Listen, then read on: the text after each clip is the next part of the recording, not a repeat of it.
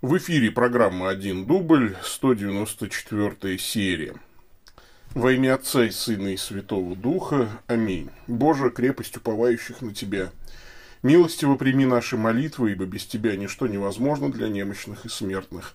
Даруй нам всегда помощь Твоей благодати, чтобы, следуя Твоим заповедям, мы угождали Тебе и намерениями, и делами.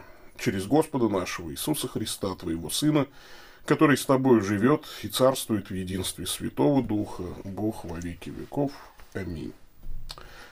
Привет, дорогие мои ютуб-зрители, привет, дорогие э, ВКонтакте-зрители, привет, дорогие подкасты-слушатели, с вами я, Павел Бегичев, старокатолический митрополит церковной провинции Святого Михаила Архангела, и это 194 серия программы «Один дубль», в которой я отвечаю на вопросы, присланные по адресу 1 э, а, вопрос.1.дубль собака gmail.com э, и, пожалуйста, присылайте их туда, а больше никуда не присылайте, поскольку я э, буду забывать об их существовании и все это дело собирать нет возможности, к сожалению. А, вот, поэтому как-то так.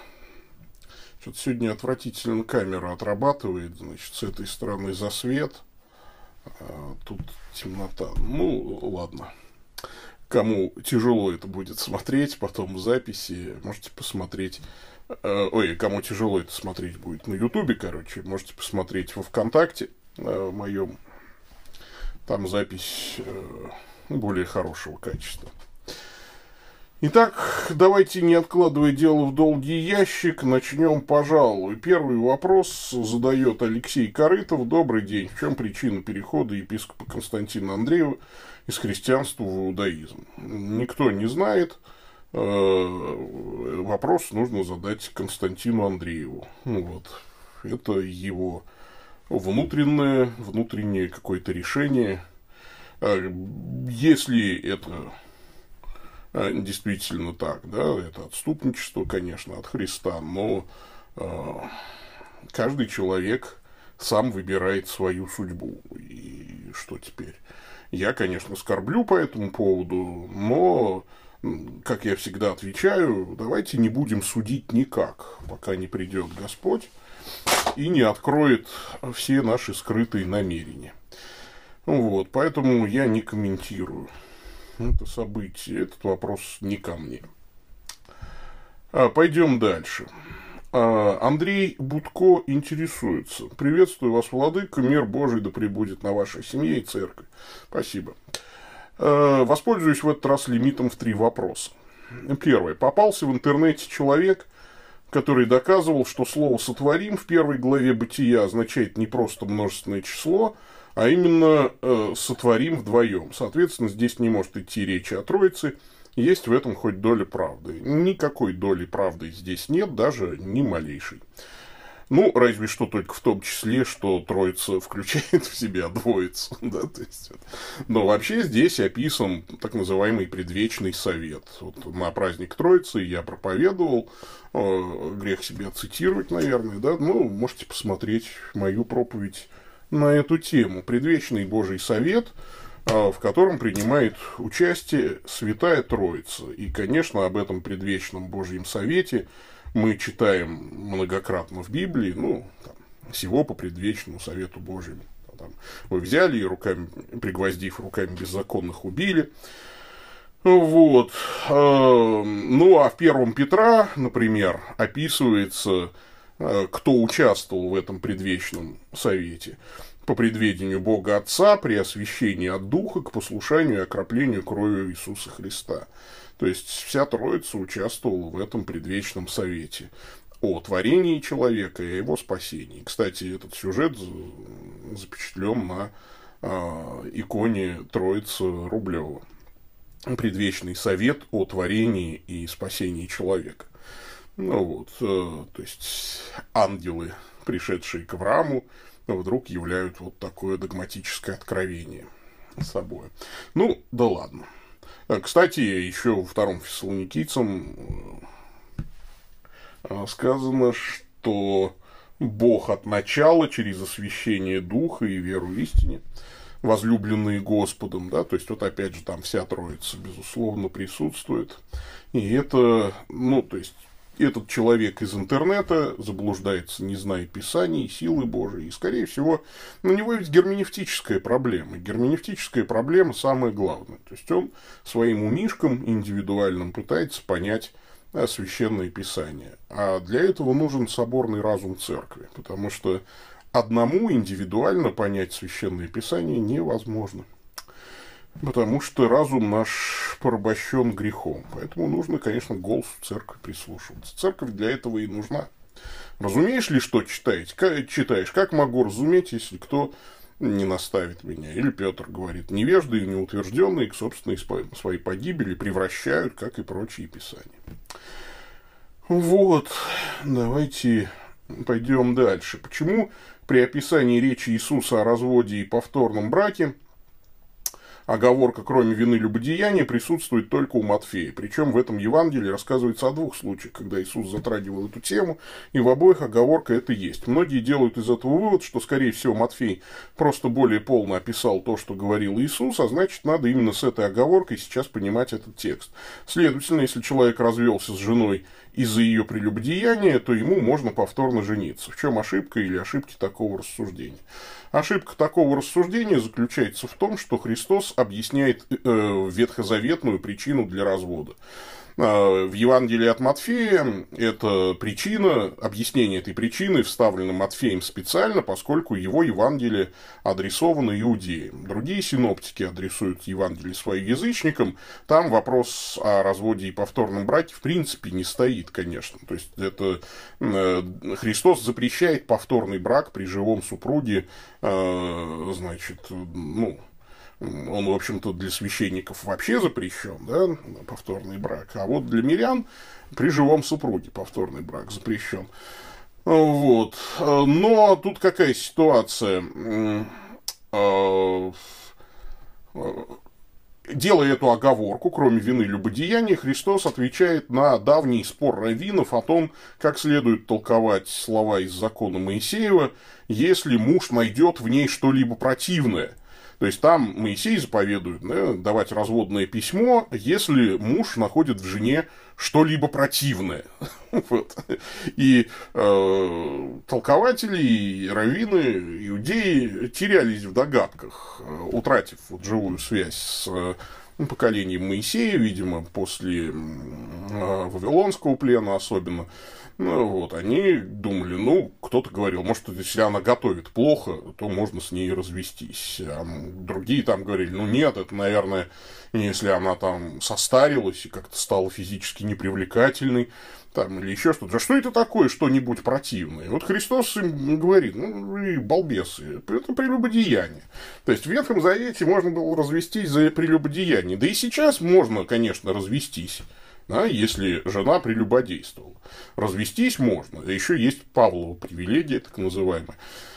Ну вот, то есть, когда неверующий не хочет жить э, с верующим супругом, тогда можно развестись. А вступить в повторный брак нельзя ни в том, ни в другом случае. Развод не подразумевает автоматически возможность вступления в повторный брак. Э, вступление в повторный брак для мирян э, подразумевает смерть супруга. А при живом супруге нельзя в повторный брак вступать. Это э, учение священного писания. Вот. Третий вопрос. О Захарии и Елисавете написано в Луки 1.6. Оба они были праведны перед Богом, поступая по всем заповедям и уставам Господним беспорочно. Так все же возможно было исполнить закон, или же эти слова значат что-то другое? А, это не только про Захарию и Елисавету, да про многих так сказано, и про Ноя так сказано, человек праведный, ходил, про Еноха сказано, да, там, да про многих сказано, и про Иова, вот. Но э, ситуация-то какая?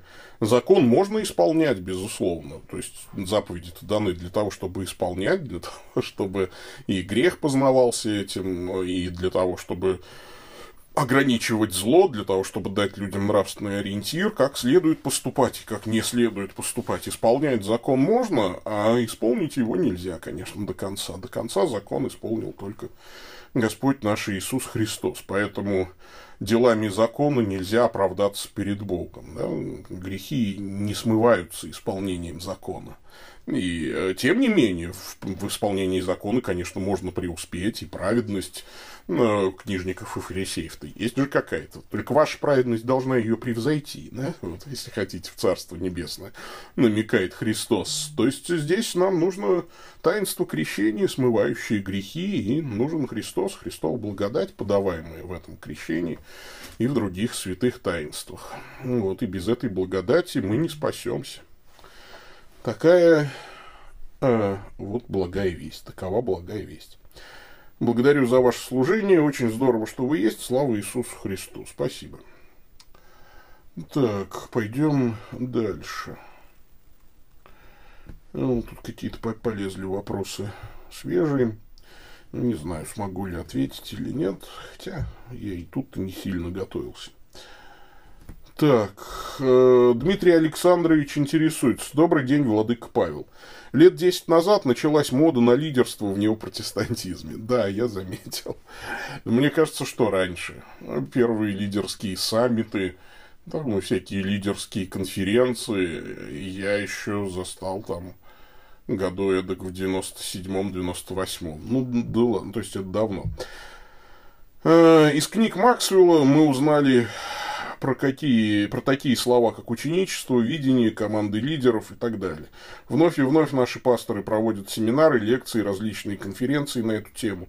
Уже все уши прожужжали о том, что каждый из нас призван быть лидером, открыть служение, собрать команду учеников, продвигать свое видение. Но вот какая ситуация складывается. Наше общение уже 12 лет, а все никак служения открываются и закрываются, люди приходят и уходят, и как было пара десятков человек в общине, то так и осталось. Что мы делаем не так? Почему это не срабатывает? С уважением, Дмитрий Александрович. Дмитрий Александрович, я разделяю вашу боль. Да, не срабатывает, не всегда все срабатывает. Но в неопротестантизме это даже не так интересно. Ну, во-первых, все-таки численные Э, такое количество людей в общине, это еще не показатель, что вы все делаете правильно. Там, всегда вспоминаю ветхозаветных пророков, у которых не было многотысячных э, толп последователей, наоборот, их побивали камнями и перепиливали, и не слушали, что они говорят. Те, кого, весь мир не был достоин, скитались в милотях и козьих кожах.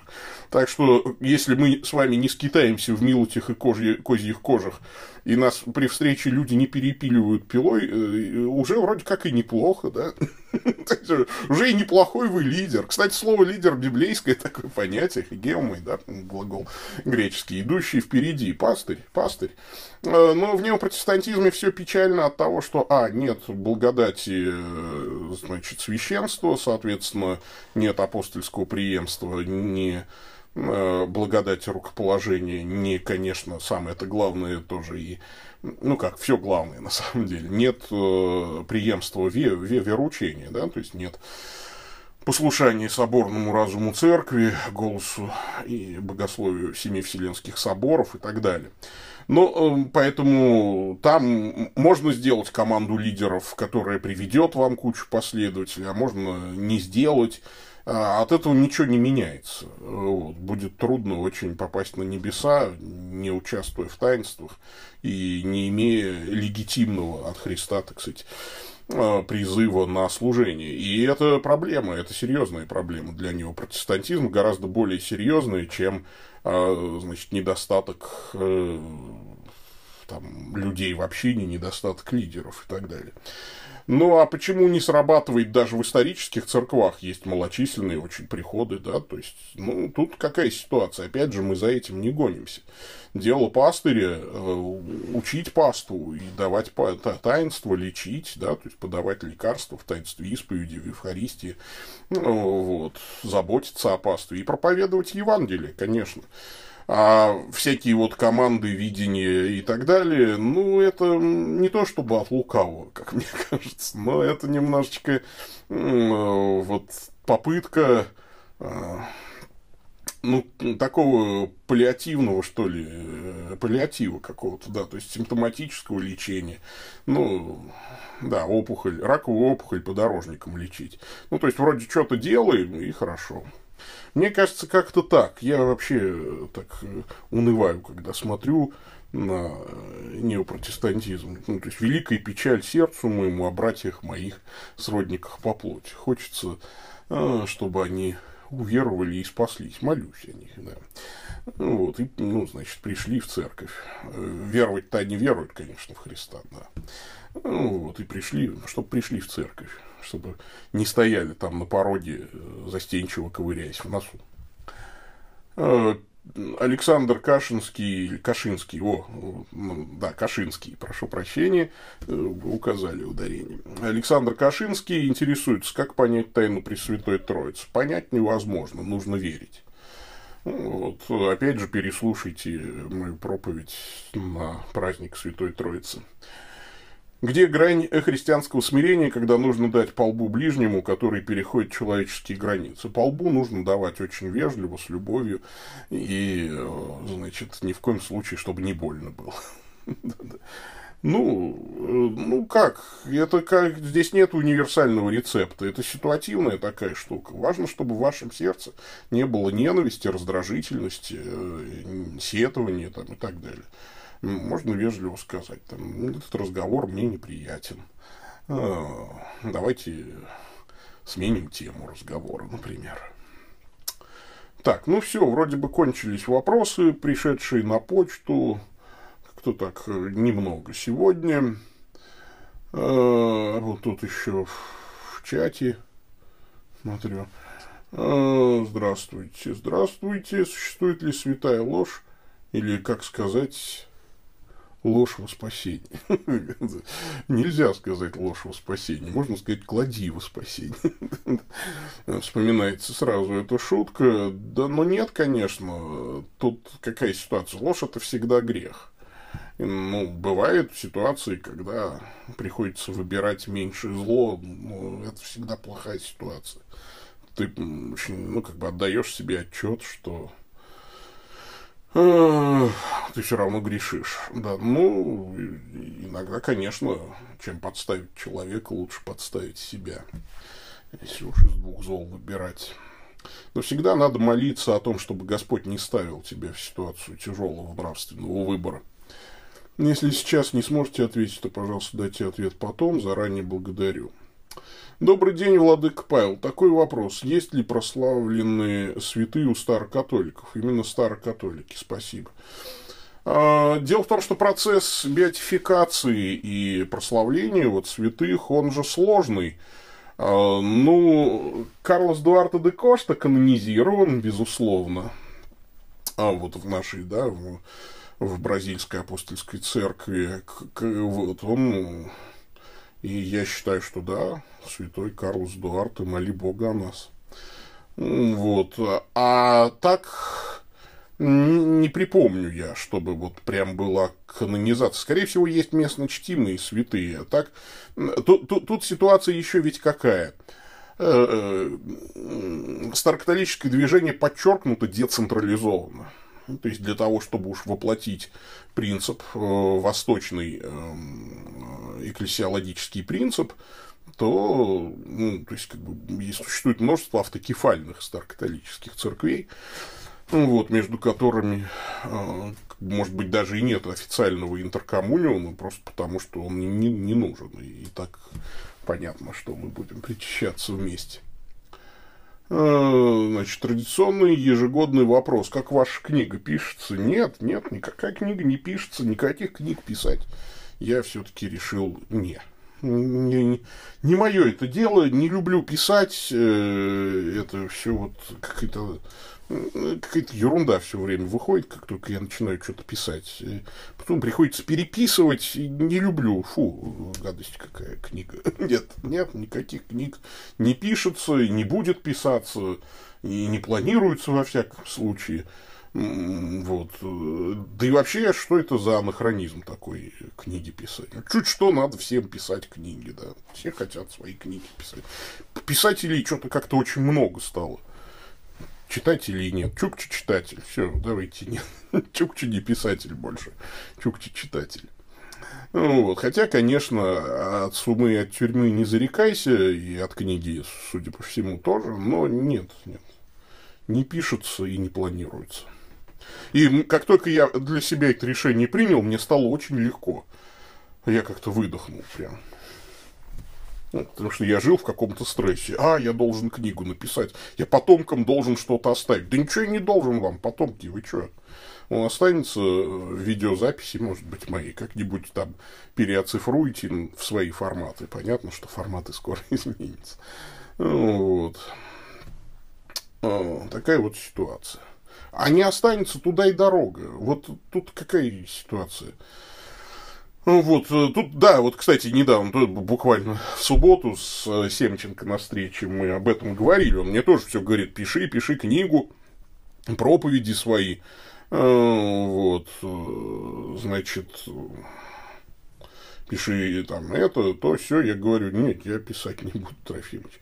Значит, нужен секретарь. Если найдется человек, который будет превращать мои проповеди в текст, редактировать, и давать мне на подпись, да, там, что называется, я, я прочту и одобрю, там, например, или скажу, вот это вот еще поредактируй, так по-русски не пишут и не говорят. Так это же вы сказали. Ничего, значит, э, это плохо, я сказал, плохо сформулировал. Ну, мне нужен секретарь, но у меня нет денег на секретаря, на литобработчика. О патриархе Августине книги не будет, естественно, нет. Я и не обещал. Я его книгу хотел издать. И хочу издать. И я коплю деньги, но у меня ну, нет денег сейчас. Ну вот, какие-то деньги я скопил, у меня лежат там немножечко, да, то есть то, то, что люди пожертвовали, вот прям целевые пожертвования на книгу патриарха Августина, его книгу надо перевести и издать, она уже написана, ее надо перевести. Э, с переводом очень все сложно. Вот. Ну, нет, нет. Никто не берется. Никто не берется переводить. Взялся один человек, не смог, э, другой взялся, немножечко перевел. Ну, хорошо, слава богу. Ну, вот, я сам, нет, не перевожу. Мне некогда, некогда, некогда. Мы, мы накопим деньги на переводчика и переведем. Тем более, что пока все равно все эти пандемии, все равно достойную презентацию не провести. Я думаю, что у нас еще годик есть в запасе, и мы это сделаем обязательно, конечно. Эфир еще не закончился, а у вас уже один традиционный дизлайк. Он появился сразу, как только начался эфир. То есть это, это прям вот сразу. Я поставил э, второй лайк, э, значит, чуть отвернулся, посмотрел, уже было там 5 лайков и один дизлайк. Что за книга Патриарха Августина о Старокатолической церкви в Словакии, его книга, его докторская диссертация, которая была издана как книга. Ну, да. Об истории старокатолицизма, там в первой части вообще, и об истории старокатолической церкви в Словакии в частности. Вот такая вот книга. Хорошая книга, кстати. Легко читается очень. Даже на словацком языке легко читается. Вот. Так, ну все, эфир э, закончим. Мы. Давайте заканчивать. Время. Э, да я не расстраиваюсь, не, мне просто немножечко жалко этого человека, который ходит прям вот регулярно и ставит мне дизлайки. Ну, то есть тяжелая жизнь у него. Ну, тяжелое служение на себя взвалил. И тут мне, блин, это прям сыпется спам. У меня третья волна популярности ролика про антианчу. Уже почти 2 миллиона просмотров. И комментарии, комментарии, комментарии сыпятся. Я только успеваю матные удалять. Да и то, видимо, не все. Ну, как-то так. Значит, ну все, давайте будем потихонечку заканчивать с вами. А, и традиционно мы помолимся молитвой дневного часа. Во имя Отца и Сына и Святого Духа. Аминь. Боже, Господи виноградника и жатвы, всякому Ты даешь его работу и справедливо награждаешь. Дай нам с терпением нести бремя этого дня и без ропота принимать Твою волю через Христа Господа нашего. Аминь. Господь с вами, да благословит вас всемогущий Бог, Отец, Сын и Дух Святой. Идите в мире. Все, пока-пока.